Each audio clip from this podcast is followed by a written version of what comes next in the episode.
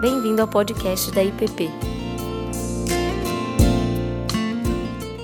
Nos conduzir na, na conversa o Caio e dentro da, da proposta é uma das, um dos fatores que interferem diretamente na saúde, que estão relacionados diretamente à nossa espiritualidade, são os relacionamentos.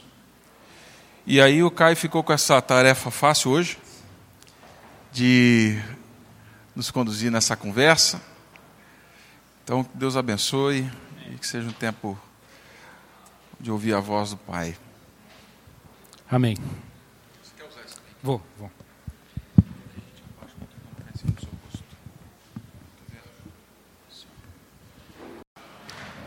É uma continuação desses, dessa temática que temos ouvido e trabalhado e meditado sobre aspectos da nossa espiritualidade que contribuem de maneira concreta também para a nossa saúde física, emocional. Né? E, e hoje é uma, uma temática muito mais voltada para esses aspectos é, que tem a ver com as nossas emoções com, com o coração, com os sentimentos. Né? E os estudos hoje já, já deixam muito claro que essas questões que mexem com as nossas emoções, com os nossos sentimentos, afetam também o funcionamento do nosso organismo. Né? Então, eu acho que pouca gente questiona o fato de que uma coisa está muito ligada à outra. Muitas doenças nascem de questões emocionais, né? é, da falta de cuidado com o coração. E quando eu digo coração, eu estou usando uma linguagem metafórica, não estou falando do coração do órgão, mas também, né? Como vocês sabem, eu não sou da área médica, portanto, hoje pouca coisa será nesse sentido. Mas ainda assim, vendo, observando, lendo algumas coisas e, e vendo e ouvindo algumas coisas, ficou muito claro para mim nesses dias de pesquisa que é, existem muitos estudos sendo feitos nessa área e nessa dimensão. Então, um que, que eu li, que eu achei bastante interessante, é que relaciona a solidão com questões físicas, com doenças que podem acontecer. Né? Então, esse estudo. E, são, e, é, é interessante porque são estudos feitos por várias universidades de vários lugares diferentes. Eu não vou ficar aqui citando essas coisas para vocês, mas só para dar notícia. Se vocês olharem lá no Google, vocês vão achar essas informações. Mas, assim, é, um estudo, por exemplo, nos Estados Unidos, relaciona a solidão com um aumento das doenças cardiovasculares, o que implica também no aumento da hipertensão. Por quê? Eu acho que é óbvio para nós leigos que essas coisas vão mexendo com a gente e a gente percebe é, como é que elas funcionam. Né? É, uma outra questão é que a solidão produziria, isso é um estudo feito na, na Inglaterra, produziria maus hábitos, né? maus hábitos alimentares, maus hábitos com recurso a drogas, como cigarro, álcool e etc. Por quê? Para preencher um vazio que a falta dos relacionamentos não nos dá. Né? E isso implica diretamente depois na, na questão da saúde. É, um outro estudo feito na Carolina do, do, do Norte, é, de uma universidade, diz que eles conseguiram demonstrar que a solidão e essas reações que ela traz também implicam num sistema imunológico mais debilitado, mais baixo. Afeta na nossa resistência. Né? Então é a ciência mostrando coisas que na experiência comum a gente já sentia, né? Mas que vão sendo comprovadas por pesquisas, por pesquisas sérias. E uma das assim mais interessantes que tem, tem sido divulgada hoje em dia é uma pesquisa, muitos de vocês já devem ter visto isso, se não viram, procurem no YouTube, é um vídeo. Você coloca lá Harvard e é, é, felicidade. Harvard e é, bem-estar. Né? E aí você vai descobrir um vídeo lá bem interessante, de uns 17 minutos, mais ou menos, 20 minutos, de um estudioso, de um professor de Harvard, que está conduzindo uma pesquisa que já tem mais de 75 anos que está sendo feita. Né? E essa pesquisa, ela começou ali pela década de 1930 e, e ela continua. É, juntaram um grupo de várias pessoas, jovens, bem jovens, né? e desse grupo parece que atualmente sobraram ali em torno de 60, 80 pessoas. Era muita gente, era muita gente. Mas essas pessoas, obviamente, estão todas velhas, velhinhas já. Né? E foi feito um acompanhamento da vida dessas pessoas né, por pesquisadores durante todos esses anos. E essa pessoa que está fazendo o vídeo já é o quarto diretor do projeto, porque as gerações vão passando e um vai passando para o outro. Então, é uma pesquisa robusta, muito interessante. E a conclusão que eles chegam, e aqui é que está o, o, link com a nossa conversa de hoje, né? é que assim alguns tiveram sucesso financeiro mais do que outros, alguns tiveram sucesso acadêmico mais do que outros, mas aqueles que hoje dizem que se sentem felizes e cujos exames, os exames é, biológicos, né, os exames médicos, demonstram uma saúde mais adequada ou uma vida mais saudável, tem uma coisa em comum. Né? E sabe qual é essa coisa em comum? Bons relacionamentos. É fantástico isso. É um negócio extraordinário. Essas pessoas conseguiram, durante a vida, construir boas relações. Né? E aí, uma pesquisa desse porte demonstra, e eles até dizem, uma vida saudável e feliz depende dos relacionamentos que a gente constrói. E nessa manhã, eu queria dizer para vocês, assim, diante do contexto que a gente está, diante do contexto que nós temos vivido. A gente precisa levar mais a sério isso. A gente, a gente é, corre o risco de destruir relacionamentos por causa de coisas pequenas diante dessa realidade. Então a gente precisa ter cuidado com isso. Para você ter uma boa saúde, você precisa produzir e manter boas relações. E é interessante porque o estudo vai destacando áreas da vida, e assim, os melhores casamentos duram quando, antes de se casar, as pessoas já tinham boas amizades. Se relacionavam bem com os outros. E assim sucessivamente. As pessoas mais saudáveis, as pessoas mais bem-sucedidas. Por quê? Porque esse aspecto relacional é fundamental. Então, assim, dito isso, essa é o máximo de introdução médica que eu posso dar para vocês. Eu queria que nós voltássemos para a palavra e eu queria estar conversando com vocês, é, tentando ver na Bíblia por que, então, essas coisas, ou a construção de boas relações é importante. Harvard tem feito essa pesquisa há 75 anos, mas isso já está na Bíblia há uns 6 mil anos, mais ou menos. Está né? Tá tudo lá. Não tem muita novidade nisso. E eu queria então compartilhar com vocês um pouco dessas coisas. A primeira coisa que a Bíblia nos revela, que dá uma pista de por que as relações são importantes, né? está lá no primeiro livro na Bíblia, em Gênesis capítulo 1 e capítulo 2, né? onde você tem a história da criação com a seguinte formatação.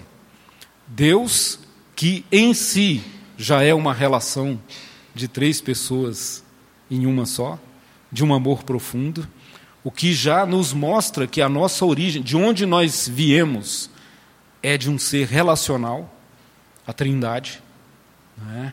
que, em poucas palavras, é uma relação perfeita de amor, que, por ser perfeita em amor, nem anula a outra pessoa, nem sobrepõe a outra pessoa, não é?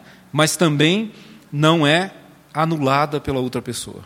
Por isso, o Deus Trino convive nessa, nessa harmonia eterna, cada um sendo quem é e todos sendo um só. É, e Deus nos cria a sua imagem e semelhança. E se há um aspecto indiscutível da imagem e semelhança de Deus que habita em nós é essa capacidade, ou mais do que capacidade, essa é, disposição prévia para se relacionar. Nós somos feitos para nos relacionarmos. Primeiro com Deus, depois uns com os outros. Isso faz parte da nossa essência como seres humanos. Nós fomos criados para isso.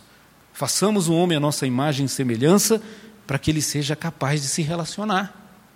Porque esse é o diferencial de Deus para criaturas que não são a sua imagem e semelhança.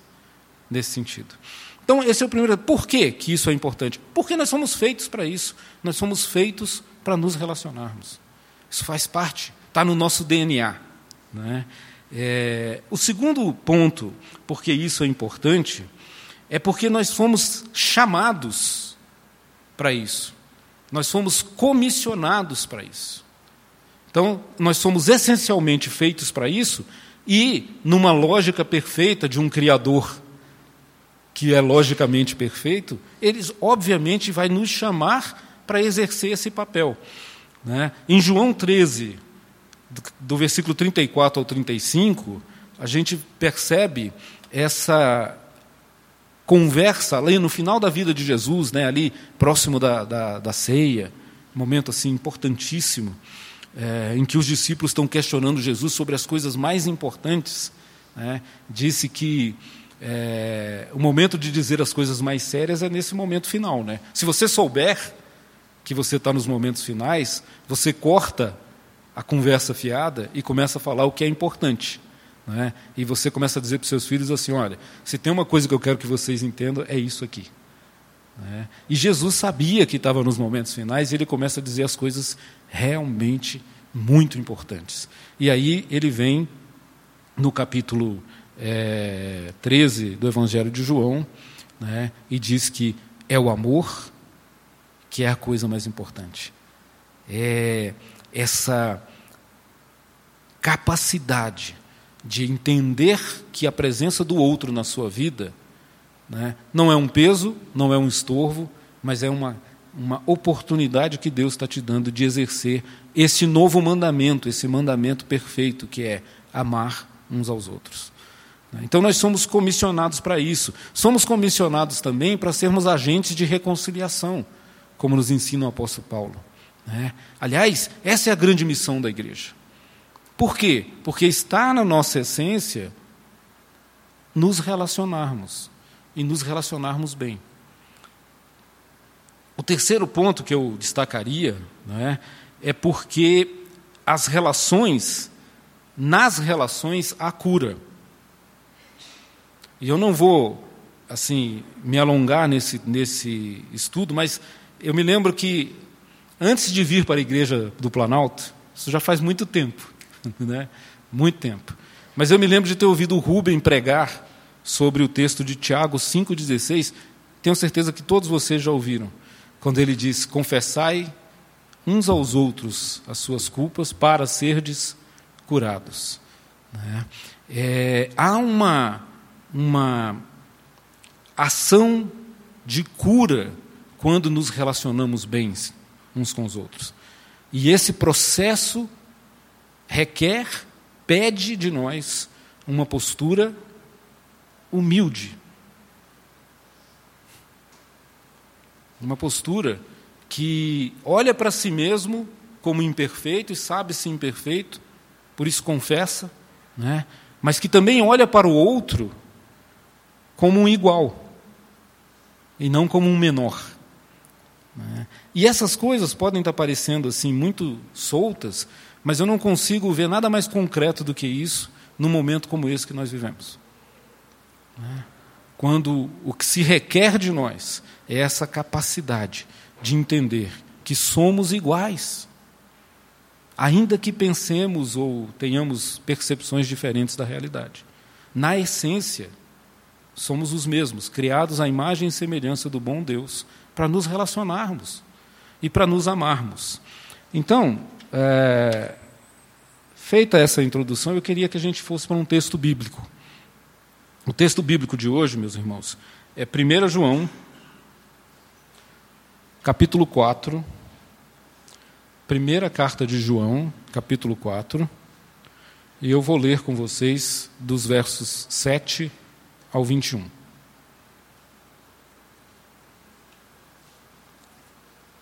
Primeira João 4, de 7 a 21. Esse é um texto que nós nós de igreja conhecemos muito.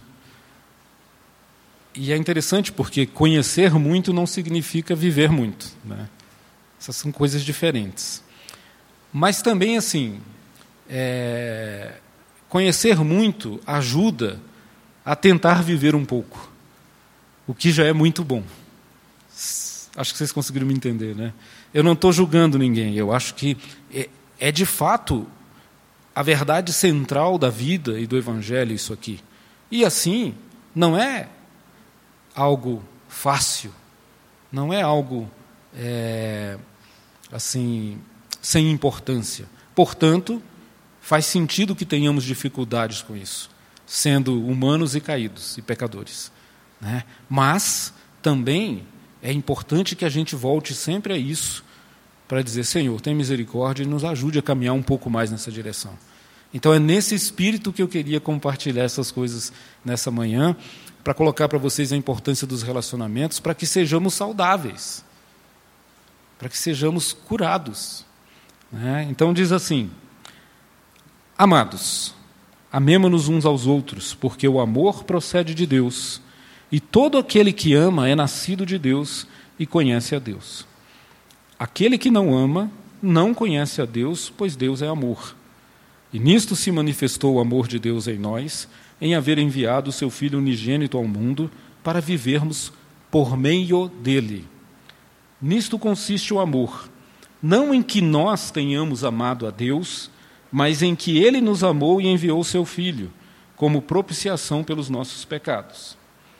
Amados, se Deus de tal maneira nos amou, devemos nós também amar uns aos outros. Ninguém jamais viu a Deus. Se amarmos uns aos outros, Deus permanece em nós e o seu amor é em nós aperfeiçoado. Nisto, conhecemos que permanecemos nele e ele em nós, em que nos deu do seu Espírito. E nós temos visto e testemunhado que o Pai enviou o seu Filho como Salvador do mundo. Aquele que confessar que Jesus é o Filho de Deus, Deus permanece nele e ele em Deus. E nós conhecemos e cremos no amor que Deus tem por nós. Deus é amor, e aquele que permanece no amor permanece em Deus, e Deus nele. Nisto é em nós aperfeiçoado o amor, para que no dia do juízo mantenhamos confiança, pois segundo ele é também, segundo ele é, também nós somos neste mundo. No amor não existe medo. Antes, o perfeito amor lança fora o medo Ora, o medo produz tormento. Logo, aquele que teme não é aperfeiçoado no amor. Nós amamos porque ele nos amou primeiro. Se alguém disser amo a Deus e odiar o seu irmão, é mentiroso. Pois aquele que não ama a seu irmão a quem vê, não pode amar a Deus a quem não vê. Ora, temos da parte dele este mandamento: que aquele que ama a Deus ame também a seu irmão. Amém? Bom, é, é um texto lindo, mas não é um texto fácil. É um texto belíssimo, como João sabia muito bem produzi-los. Né? João, ele usa as palavras de uma maneira tão profunda, e eu, certa vez eu ouvi um professor dizendo que se, se for possível ter dois ou três significados, João vai usar todos eles no mesmo texto. Porque uma outra frase interessante sobre João é o Evangelho de João e suas cartas, né? É, o Evangelho de João ele é tão profundo que um elefante pode se submergir nele. E ele é tão simples e tão raso que uma criança pode entendê-lo. Fantástico isso, né? Então João é assim. E ele não ia brincar na hora de escrever sobre o amor. Gente, o fundamento das nossas relações é o amor. E sempre que a gente fala sobre essa palavra, a gente tem que ter o cuidado, porque as palavras vão perdendo a força do seu significado. Né? Então, amor foi uma palavra que está na moda, que é bonita de falar, e quem fala em amor meio que se protege já, né? Mas a gente sabe que do Evangelho o amor é algo muito mais profundo do que um mero sentimento. O amor é aquele amor de João 3,16, quando se diz: Deus amou o mundo de tal maneira que fez alguma coisa. Então, esse é um amor que se concretiza na história. Deus amou e deu, fez, agiu. Não é um amor sentimental, romântico, meloso. É um amor que age, que se manifesta, que se sacrifica. Então, só para a gente acertar no vocabulário, quando eu disser amor, vocês entendam esse tipo de coisa. Né? Qual é a nossa, o nosso chamado para uma ação, para uma agir, para uma concretização de Deus na história, através e a partir, inclusive, se necessário, de um sacrifício pessoal. Esse é o ponto. Tá? E aí, com esse ponto, eu queria que vocês, com esse texto aí aberto, né, nas suas Bíblias, nos seus tablets e celulares, que a gente fosse olhando um por um, eu destaquei alguns pontos que eu acho que são importantes da gente perceber no texto bíblico. Hoje vamos fazer um estudo assim bem indutivo, bem bem focado na palavra. Bem simples, né, bem singelo. O primeiro, no versículo 7, no começo do nosso texto.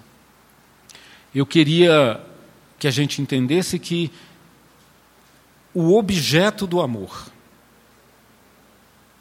se você ama, você ama algo, alguém, alguma coisa.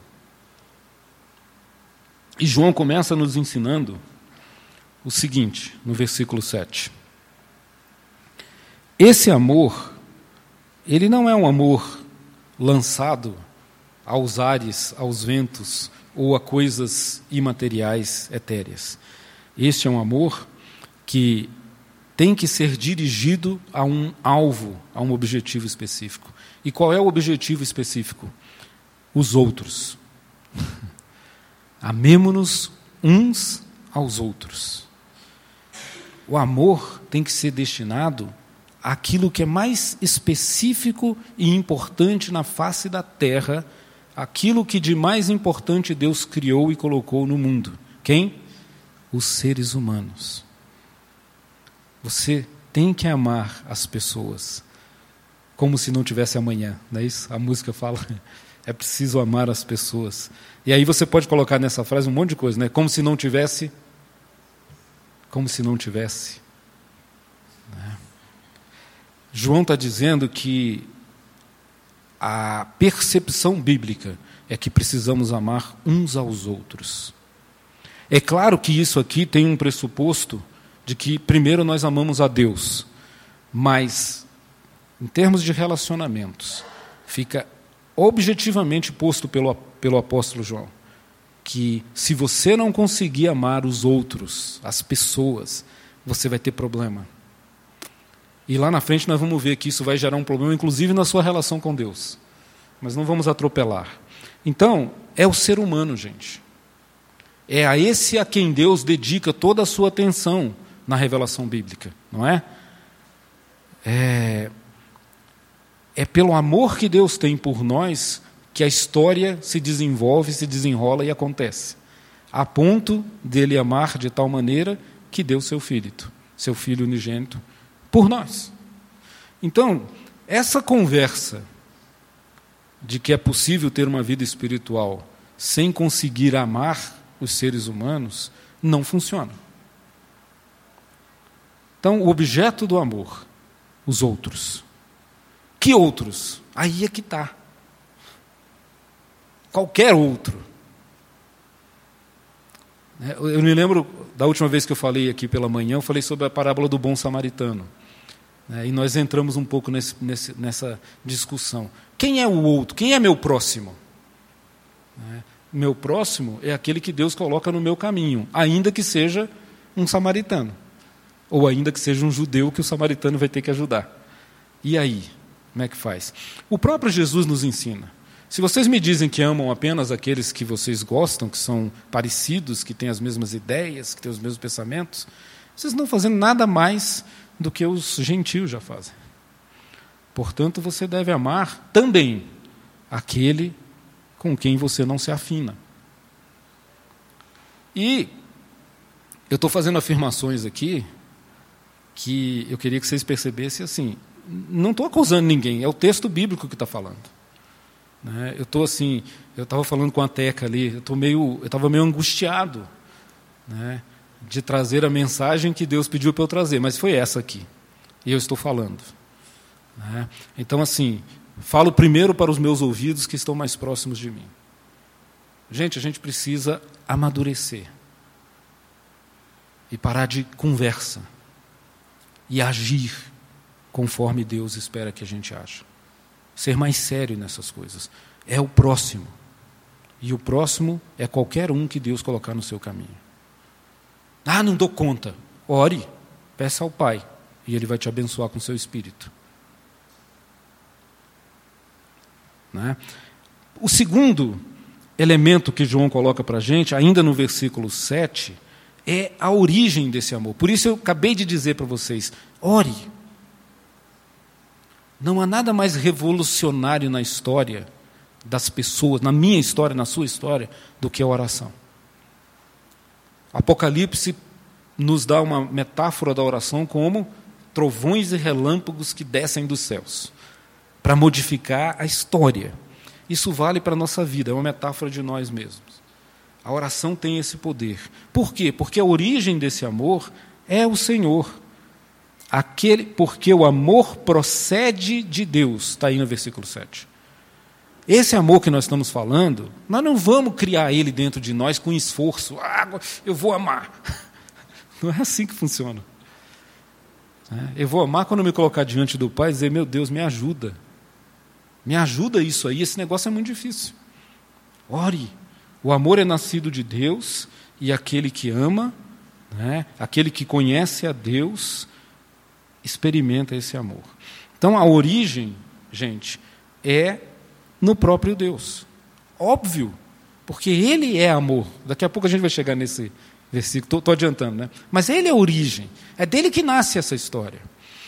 Sabe por quê? Porque a gente tem uma história, a gente tem uma cultura, a gente tem uma criação, a gente tem uma formação, a gente tem uma forma de olhar para a vida, que não necessariamente está errada.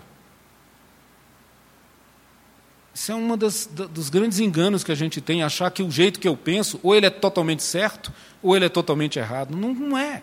As pessoas tiveram experiências diferentes. Então, é, a gente tem essa capacidade. E aí tem hora que fica difícil. O mais importante, por isso que eu comecei dizendo, é termos humildade, dizer assim: eu não sou o dono da verdade.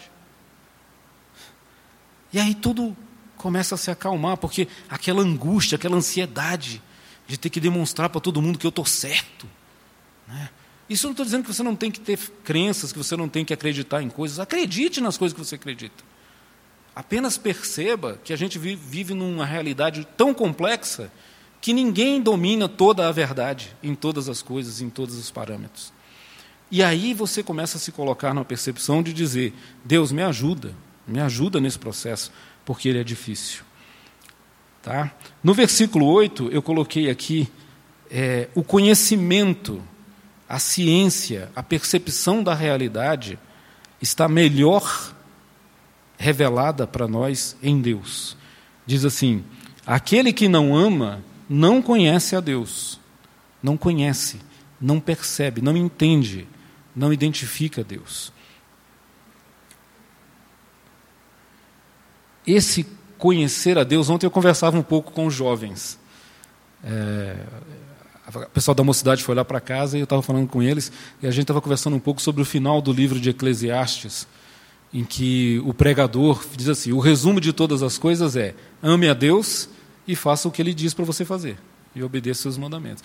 Esse é o resumo da sabedoria de Eclesiastes. E aí eu dizia para ele: é simples como o Evangelho de João, né? mas por outro lado, ele levou a vida inteira para descobrir isso. Né? É... E assim, um dos grandes problemas é esse: quem é Deus? Ame a Deus. Tudo bem, vou amar, mas quem é esse Deus? E aí você vai perceber que também Deus pode ser um em cada cabeça, se você não voltar-se para a revelação dele em Jesus Cristo. A palavra de Deus, que conduz a Cristo, nos revela o que precisamos saber de Deus. E João vai dizer: Ele é amor. Quem conhece o amor, conhece a Deus. É disso que eu estou tentando falar. Dos versículos 9 ao 10, então nós já tivemos o objeto do amor, a origem do amor e o conhecimento, a ciência do amor. Agora eu queria falar um pouco com vocês sobre a dinâmica do amor. Os versículos 9 e 10 nos mostram que a dinâmica deste amor real e verdadeiro, que nos leva a sermos testemunhas concretas de Jesus na história, está nos versículos 9 e 10, e a dinâmica é a seguinte: ele nos amou primeiro. Então a dinâmica não é eu produzo, eu me esforço e produzo amor. Não. Ele olhando para mim, para você, para nós, e para nossa incapacidade de gerar esse tipo de amor em nós mesmos, toma e dá o primeiro passo. Né? Isso está resumido no, no versículo 19, né? a expressão exata é essa. Nós amamos porque ele nos amou primeiro. No versículo 9 e 10, diz assim: Nisto se manifestou o amor de Deus em haver Deus enviado seu Filho unigênito. Nisso consiste o amor. Não porque nós fizemos por merecer um amor, não porque nossas ações é, causar, geraram para Deus um débito que ele fica nos devendo amor. Não é, não é nada disso. É que o amor age em direção e dando o primeiro passo a nós. Então, a dinâmica do amor, gente, é essa. Por isso eu estou insistindo. Está tendo dificuldade com isso? Está tendo dificuldade nos relacionamentos? Vá à fonte. Ore. Peça a Deus e ao seu Espírito Santo que lhe ajude. E Ele vai te ajudar. Porque a dinâmica é: Ele nos amou primeiro. Ele vai fazer você lembrar de algumas coisas. Ele vai fazer você lembrar de tempos em que você era o teimoso, em que você insistia em errar, e ainda assim ele te amou e te chamou. Se alguém está agindo assim com você, lembre-se que você já foi assim também. E peça a Deus a mesma misericórdia que Ele teve para comigo, que eu tenha para com os outros. Esse é o ponto. A dinâmica é: vem dele para nós e nós distribuímos isso, entregamos de volta. Se você inverter esse processo, fica muito difícil. Porque por mais que você finja, que você imite uma hora, o caldo entorna. Né? Mas se você produz, a partir de oração, né, uma percepção de que eu não sou melhor do que ninguém, essas coisas mudam. E as relações distensionam. É isso que a gente precisa, distensionar.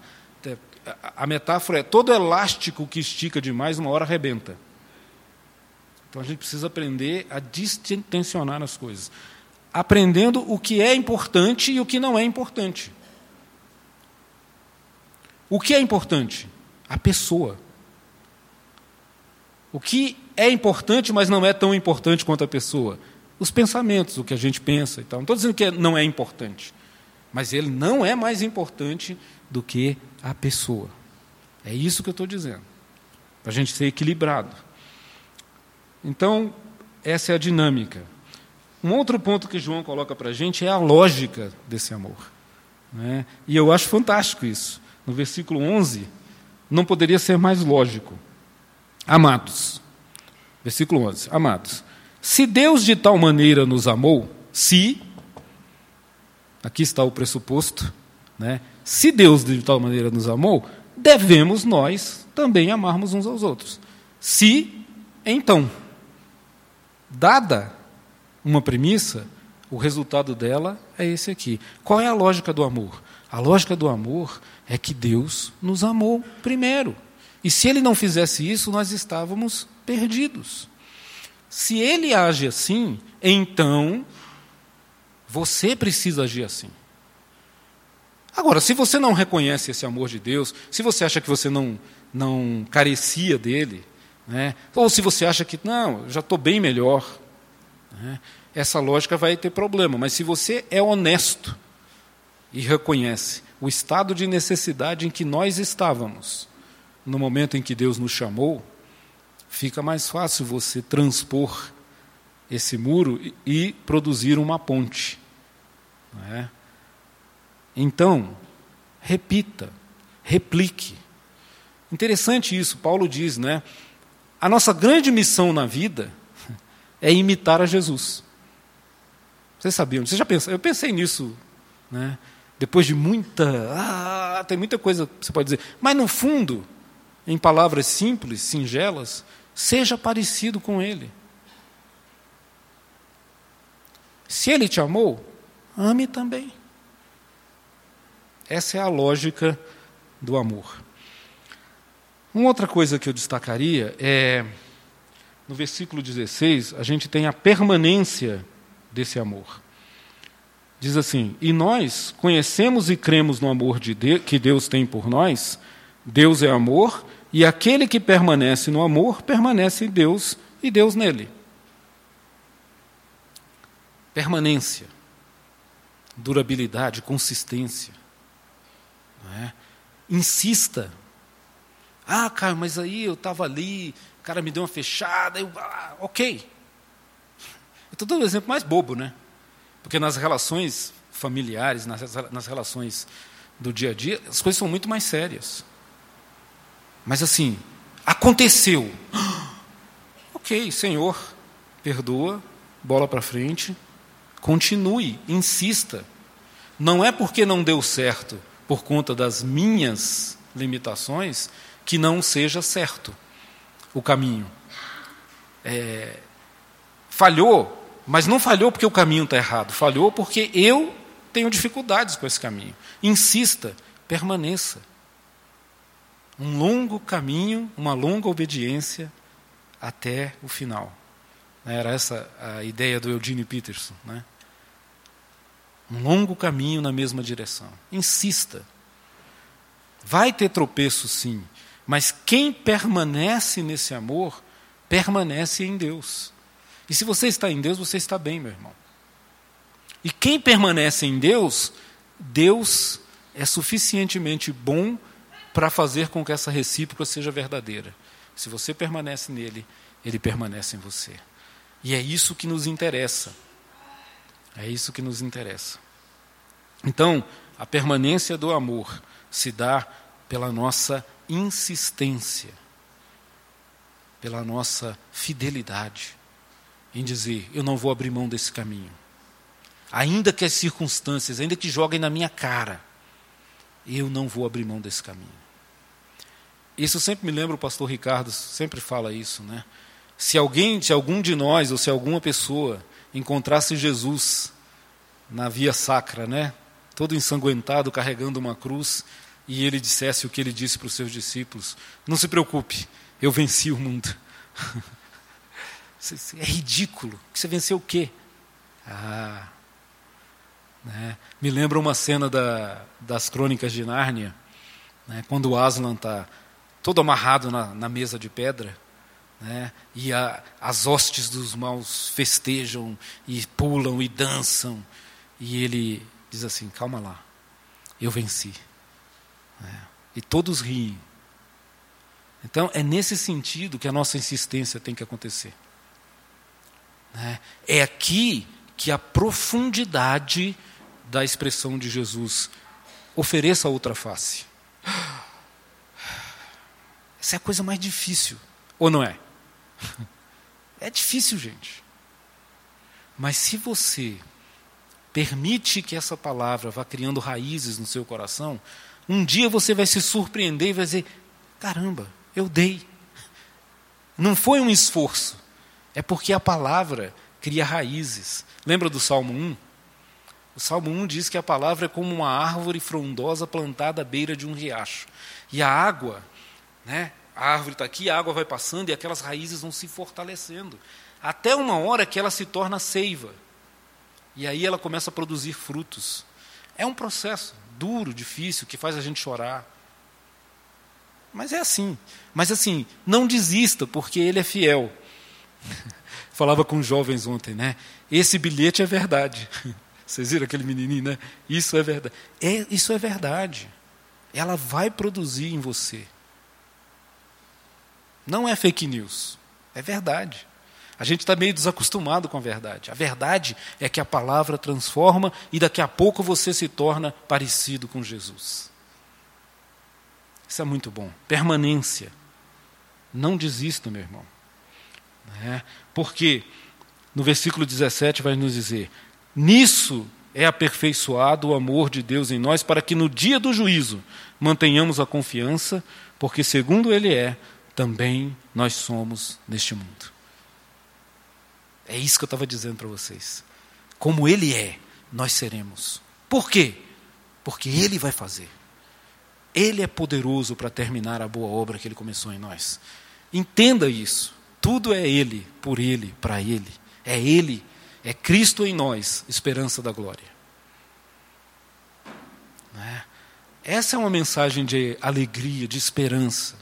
Não abra mão disso. Não abra mão disso. Você vai ser parecido com Jesus. Se você buscar a presença dele, a sua palavra, você vai ser. E você vai conseguir passar por essas tormentas que às vezes nos angustiam e que amanhã você vai ver que eram sérias, mas não eram tão sérias assim. Porque mais sério é um Senhor soberano sobre a história. O Ziel fala, né? Um túmulo vazio uma sepultura vazia e um trono ocupado. Isso é a base da vida do cristão. Jesus é o Senhor sobre todas as coisas, sobre todas as circunstâncias, sobre todos os momentos, sobre todos os poderes. Nisto se aperfeiçoa o amor em nós, quando nós temos confiança nele. Eu dizia para os jovens ontem: Deus é fiel e bom, por isso confie nele. É disso que Eclesiastes está falando. Confie nele. Não tenha medo, meu irmão, do que virá. O futuro não pode trazer nada que Deus não permita. A história está aí para mostrar isso. Né? A igreja já passou por Domiciano. A igreja já passou por Nero, por Calígula e por coisas piores. E ela continua de pé. E nós continuaremos. O Senhor é bom. Confie nele, pois segundo ele é, também nós somos nesse mundo. Né? Claro, se você entregar sua vida a ele. Né? É, não é o nosso esforço que constrói isso. Não é construindo a Torre de Babel que nós chegamos aos céus. É Ele quem desce e age pelo Espírito em nossas vidas. Esse é o ponto. Bom.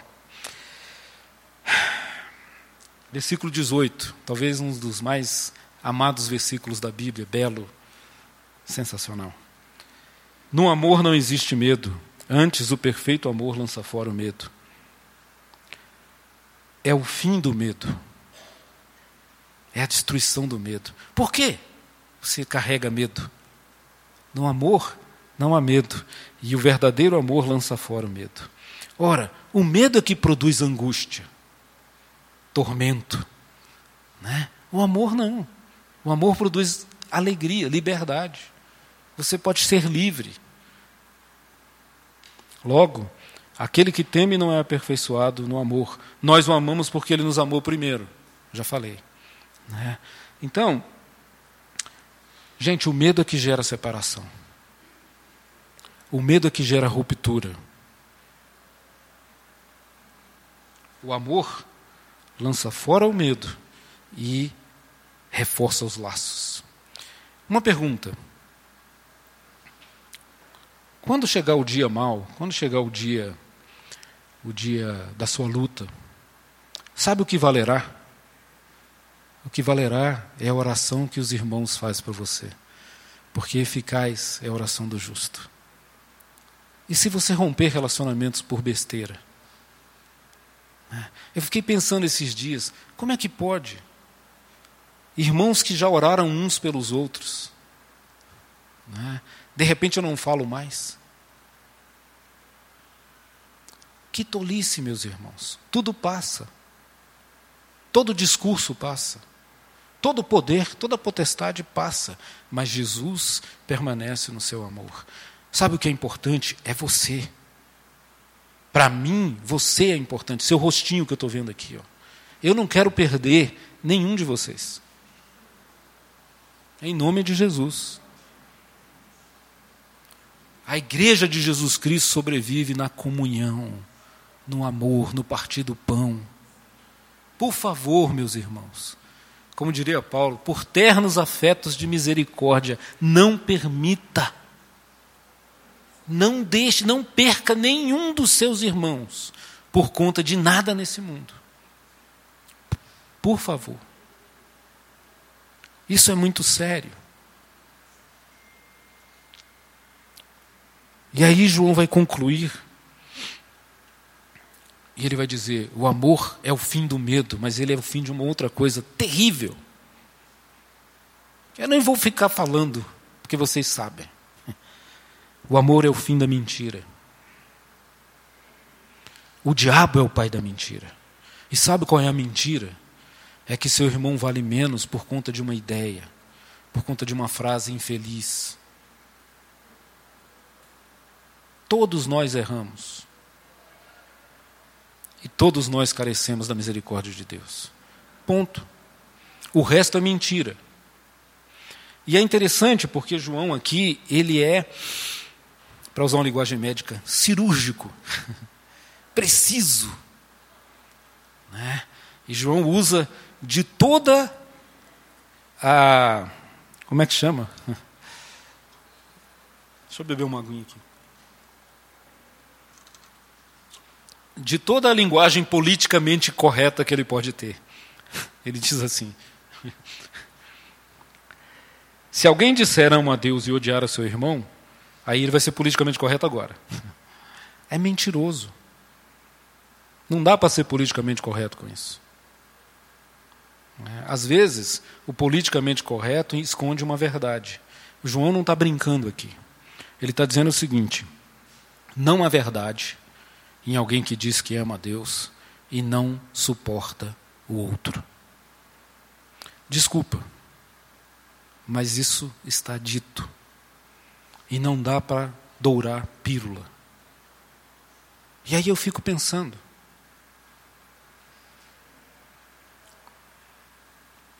Onde é que a gente está com a cabeça e onde é que a gente está com o coração quando a gente brinca com essas coisas?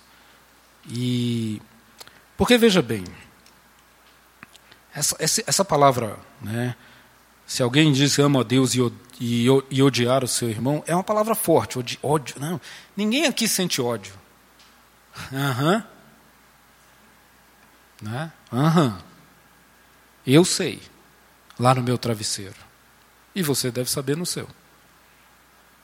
Que tipo de sentimento nós permitimos aflorar em nós? em determinadas situações. E João está dizendo assim: olha, não seja tolo, não se engane a si mesmo. A mentira tem esse poder, não é? Ela engana primeiro aquele que está falando. Então, assim, meu irmão, a palavra de Deus é muito clara. Não é, não é verdade. Se você não consegue amar aquele que está do seu lado, que você vê, não será verdade que você ama a Deus. Agora, não quero que vocês saiam daqui todos, ai meu Deus. Não, não. Lembre-se do que eu disse antes. Quanto mais você andar com Jesus, mais parecido com Ele você será. E mais você andará nesse caminho. O que eu estou enfatizando aqui não é para dizer estamos todos perdidos, até porque nenhum de nós está perdido se temos Jesus no coração. Porque Jesus é que nos salva.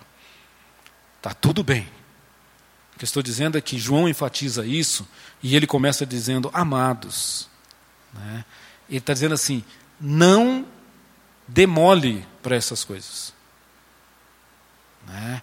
Não relaxe com essas coisas.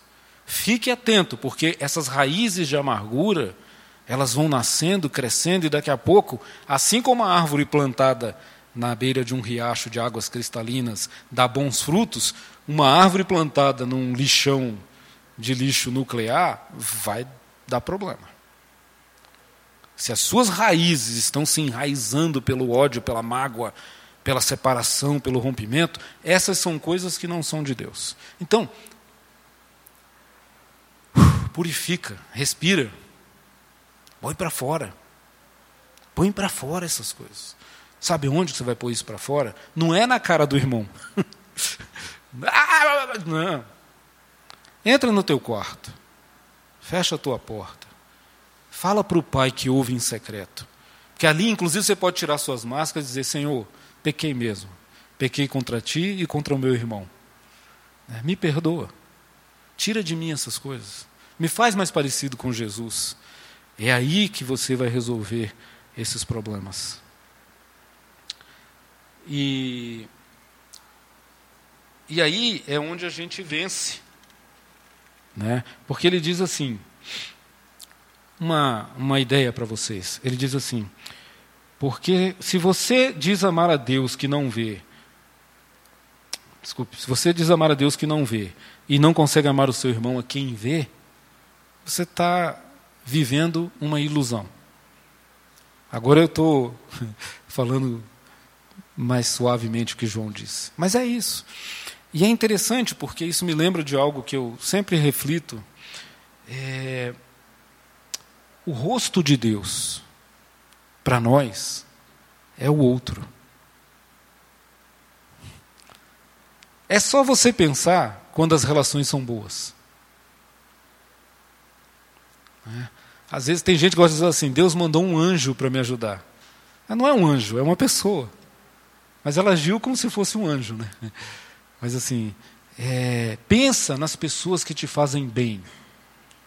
Fica mais fácil você entender. Essas pessoas são aquelas que Deus mandou para a sua vida para te abençoar. Aqueles que oraram por você, que eu falei agora há pouco atrás. Aqueles que intercederam por você. Aqueles que choraram com você. Aqueles que ouviram a sua dor. Olhe para eles. É Deus agindo por intermédio deles. Agora, pensa negativamente.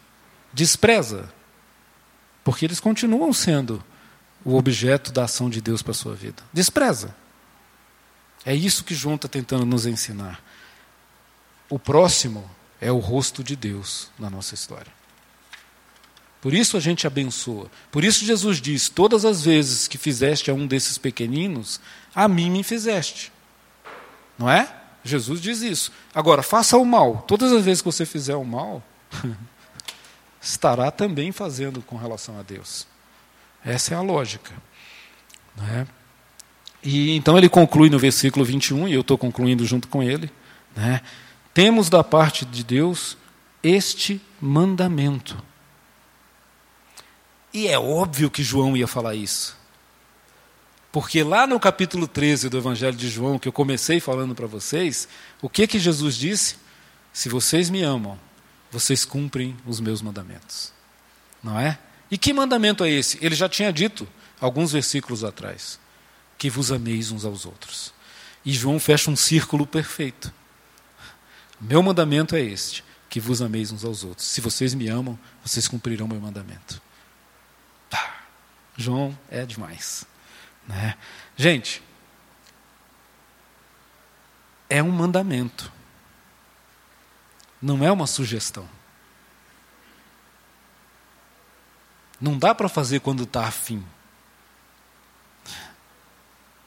É o mandamento do Senhor. E aí eu queria terminar, de fato, é, com uma palavra sobre as palavras. No capítulo 5 de Mateus, versículo 20 a 21, Jesus diz assim: Ouvistes o que foi dito, não matarás. Eu, porém, vos digo: aquele que proferir palavras de ódio contra seu irmão, já está descumprindo esse mandamento. Nós vivemos um tempo em que as máquinas, os devices, os computadores e a rede mundial da internet nos protege como aqueles cavaleiros que iam para a batalha com aquelas armaduras. Né? Eu lembro daqueles filmes, sempre tem um cavaleiro negro, né, que era o mais temível, que era o mais poderoso. E você não vê nem a pupila dos olhos do cara, ele está todo protegido. Né? E aí ele é destruidor. É isso o que as redes sociais e as mídias e as internets da vida faz conosco para usarmos nossas palavras. Cuidado, meu irmão. A palavra de Deus nos diz que no princípio Deus cria todas as coisas pela palavra. A palavra nos diz que o Verbo, Criador de todas as coisas, se fez carne, habitou entre nós e vimos a sua glória. A palavra tem poder para o bem e para a destruição. Cuidado com as suas palavras. Não pense que porque você não está vendo o rostinho do outro do outro lado, você não estará magoando, machucando ele. É.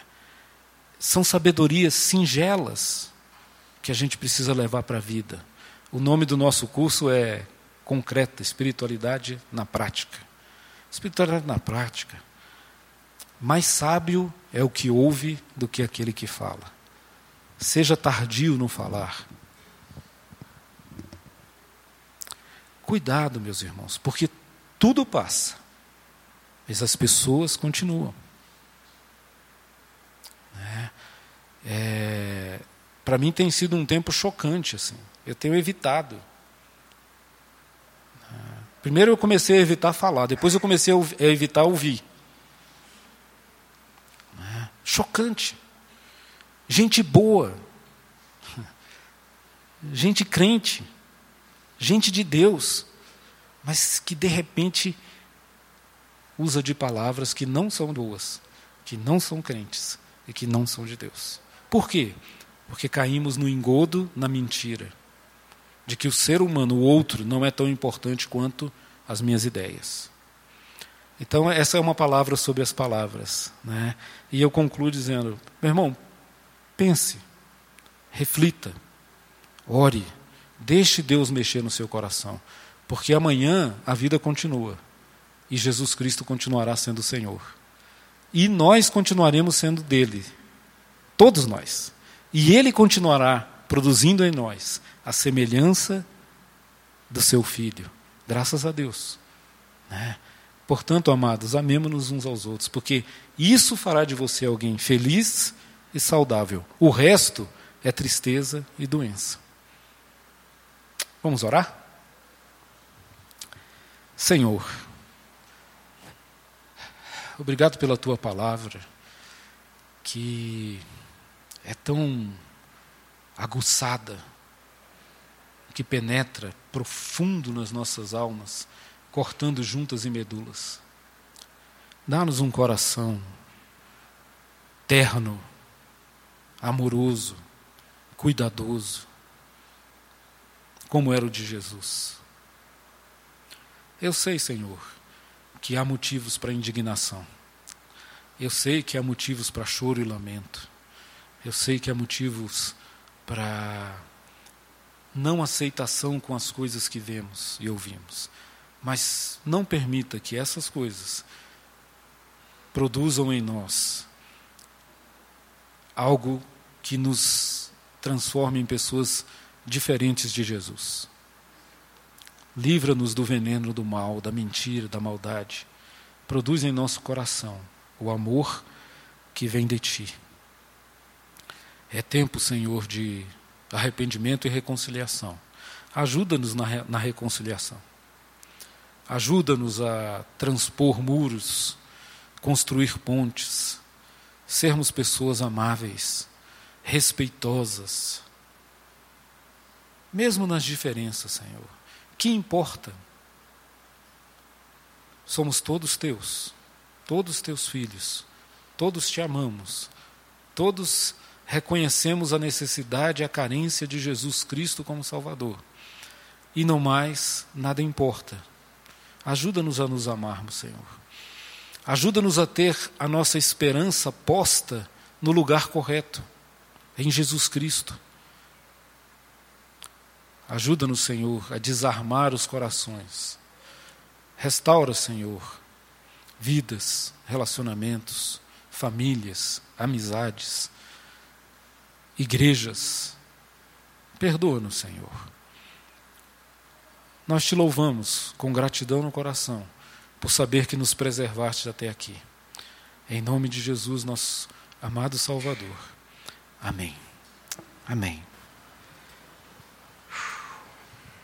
Olha, às vezes a gente confunde amar com gostar. E gostar, se fosse realmente amar, fosse gostar, Deus não mandaria, né? porque Ele não pode alterar a nossa biologia, o nosso paladar, por exemplo, me fazer gostar de piqui, coisa desse tipo. Mas,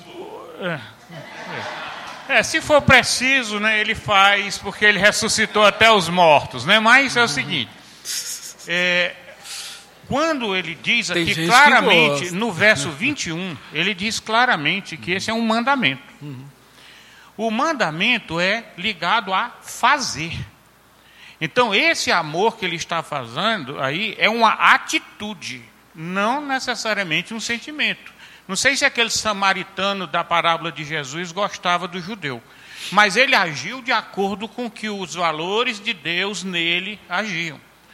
Então, a Bíblia diz que tudo que é bom, tudo que é perfeito vem do alto, descendo do Pai das luzes. Ou seja, se eu, nessa atitude, nessa postura, eu faço com toda sinceridade, isso veio de Deus.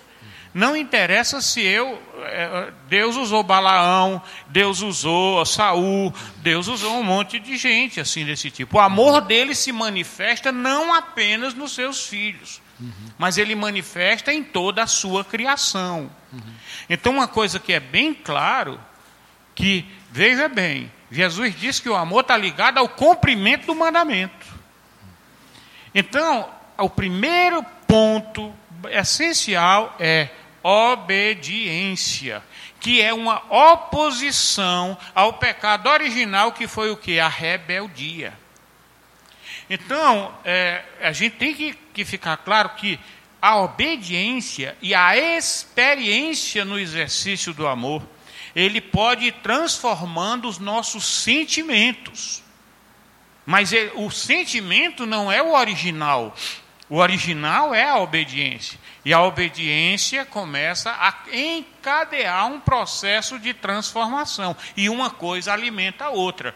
Obediência alimenta sentimento, sentimento ajuda-nos a obedecer, e assim por diante, num processo de crescimento e de amadurecimento espiritual. Até chegar ao ponto onde Jesus diz: se vocês fazem o que eu mando, eu já não vos chamo servos e sim amigos.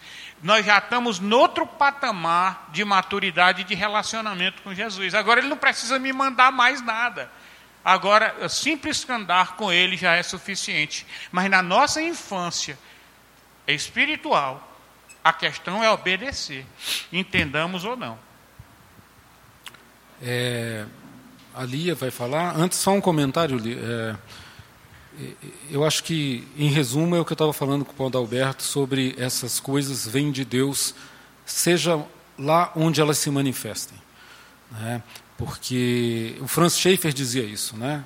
Se você está procurando a verdade, você vai achá-la.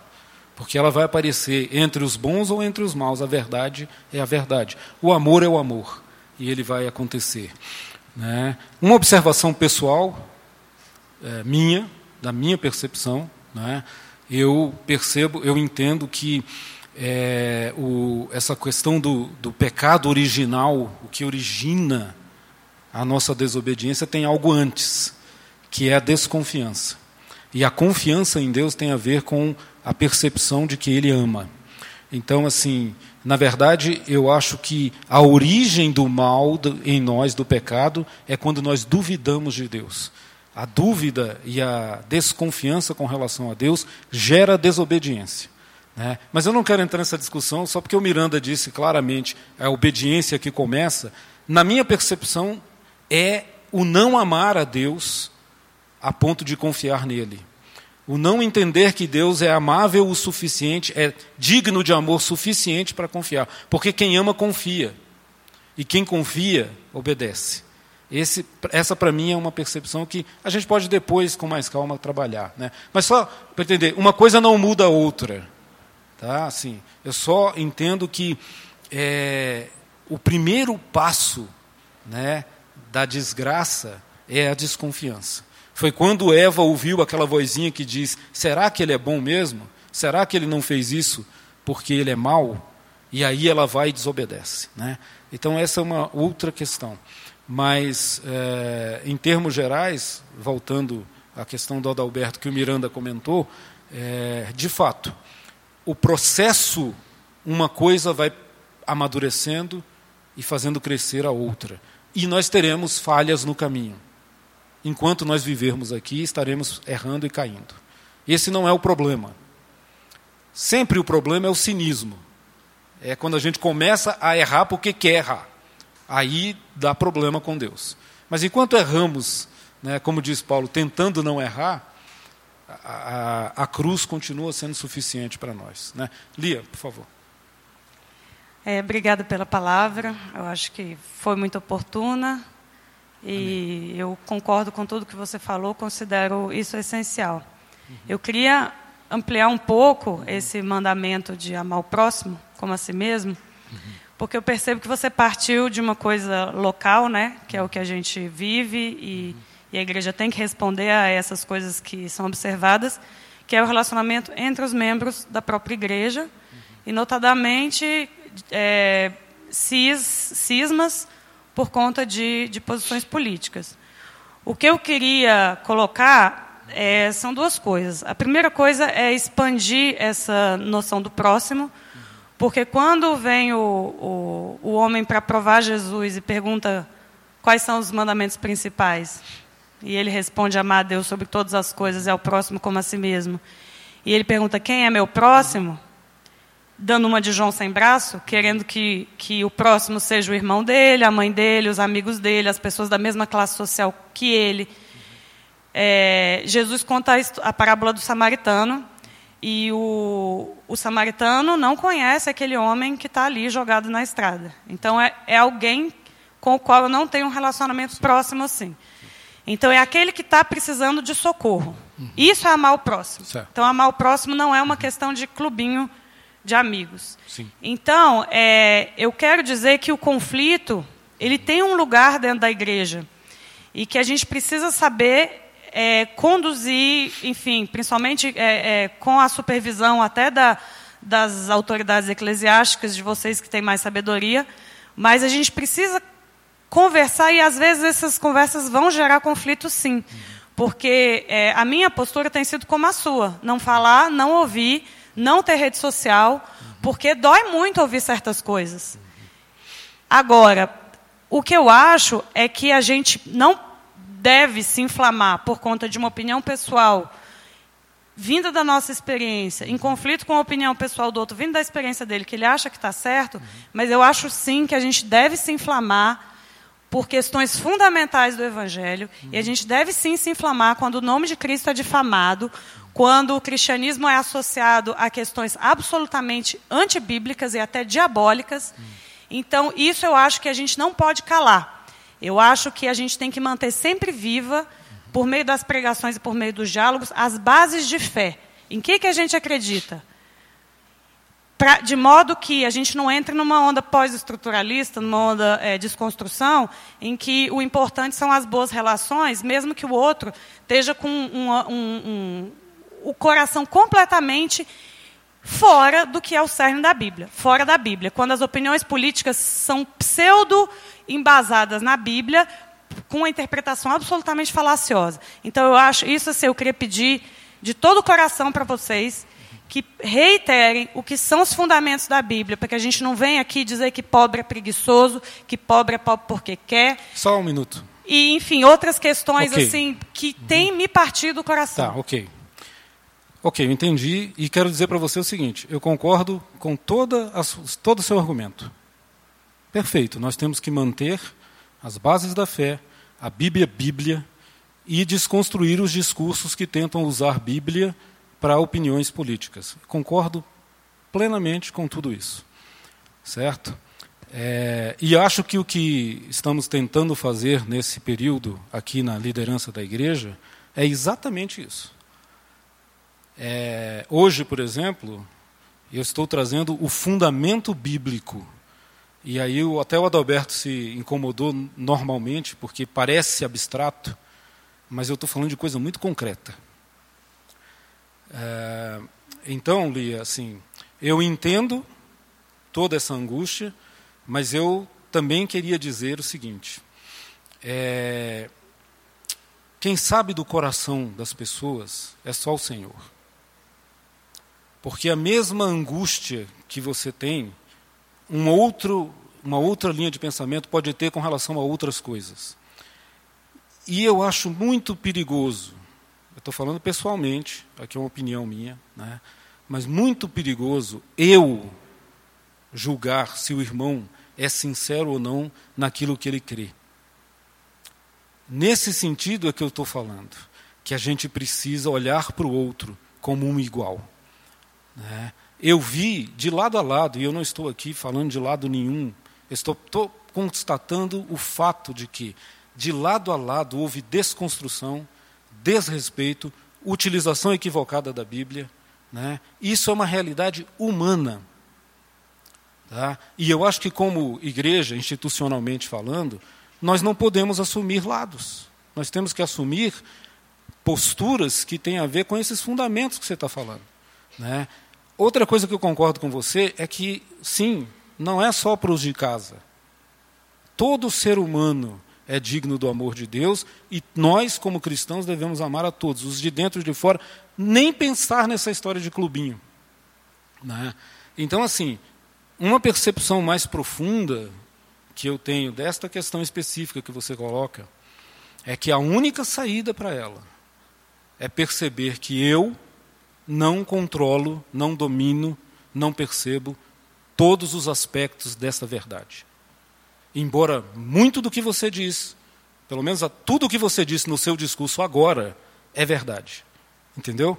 Mas essa ainda não é a verdade completa. Porque há outras pessoas com outras percepções e com outros sentimentos e com o mesmo coração inclinado a Deus e a Sua palavra em oração e que chegam a conclusões diferentes. É isso que nós temos que entender.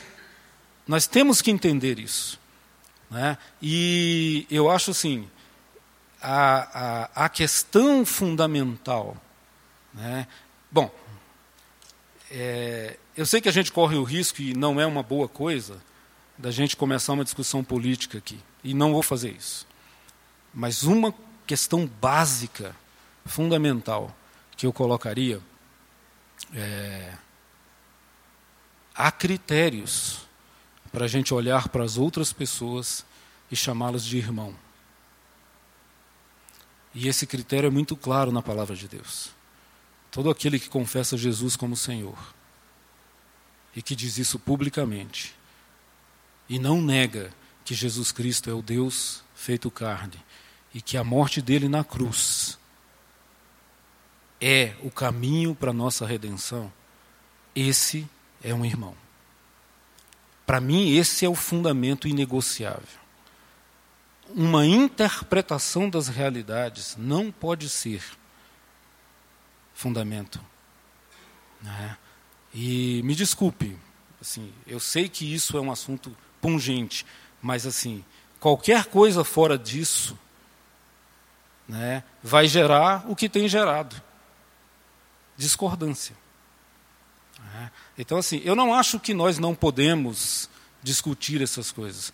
Eu só acho que a gente não pode perder de vista o fundamental: Jesus Cristo e a relação de cada pessoa com Ele, que é individual, pessoal, e ninguém, de lado nenhum, tem direito de julgar as pessoas e as suas convicções.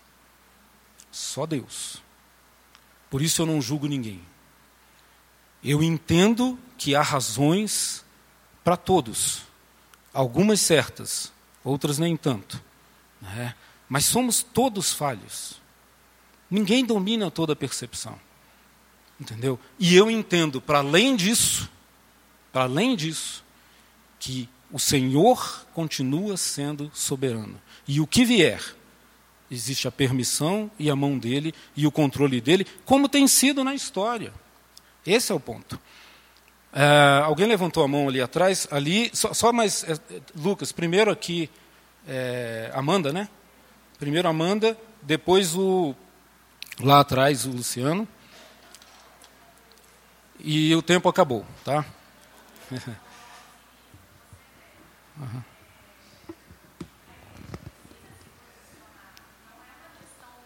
Política.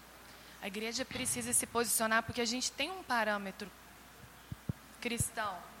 É, a gente tem a palavra de Deus. E isso é contra o desrespeito, é contra o preconceito, independente de lados. A igreja precisa se posicionar independente do momento que a gente está vivendo. Uhum.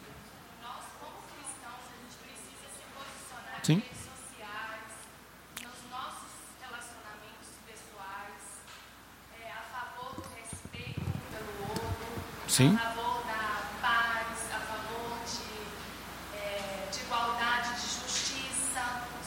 Uhum. Nós não sabemos quem, qual é o partido que está atrás disso, você não sabe. Mas a igreja tem que deixar de ser omissa. A igreja tem que deixar de ser cínica, porque muitas vezes nós estamos sendo assim. E a palavra é muito clara sobre isso, da gente não ser morro. Né? Eu acho que tem como fazer isso sem é, assumir uma identidade política, assumir uma identidade cristã. A palavra é o padrão ouro, a palavra é a nossa referência. A Bíblia é clara sobre várias Uhum. uns com os outros, para que o evangelho não seja só de boca, de língua, de fala.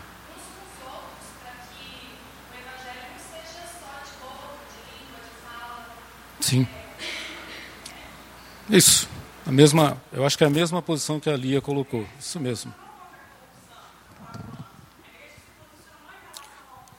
É, Luciano, Lia. É, eu, eu, só, eu só queria comentar um detalhe que quando a gente fala da parábola do samaritano, uhum. a pergunta que foi feita no início era o que hei de fazer uhum. para herdar a vida eterna. Isso. Como a gente tem falado de risco de morte, risco uhum. de vida, esse assunto tem tudo a ver, porque uhum. vida eterna, que é a vida plena, né, uhum. é a vida que a gente pode inclusive dizer vida com saudável, uhum. não existe sem relacionamento. Inclusive, assim, trabalhos científicos mostram assim que um dos, assim, uma das grandes é, variáveis para as pessoas viverem muito é a vida em comunidade. Então, uhum. essas comunidades em que as pessoas têm muitos longevos, nonagenários, uhum. centenários, geralmente eles têm uma vida em comunidade muito forte. Tem esse relacionamento uhum. de família que ainda é muito presente. Tem essa questão assim de você ser o próximo do outro, o outro ser o seu uhum. próximo, né? Então, assim, se a gente busca uma vida longa e uma vida com menos de sabores, é importante a gente adquirir uhum. essa essa variável assim de poder relevar, de poder realmente ter uhum. esse amor como atitude, né? Uhum. Não como sentimento. É. Amém, gente. A gente já passou o tempo. Eu agradeço a participação. E Deus abençoe. Hoje à noite temos culto com ceia. Né? É... Vão em paz. E amemos-nos uns aos outros. Você acabou de ouvir o podcast da IPP. Para saber mais, acesse nossa página em www.ippdf.com.br.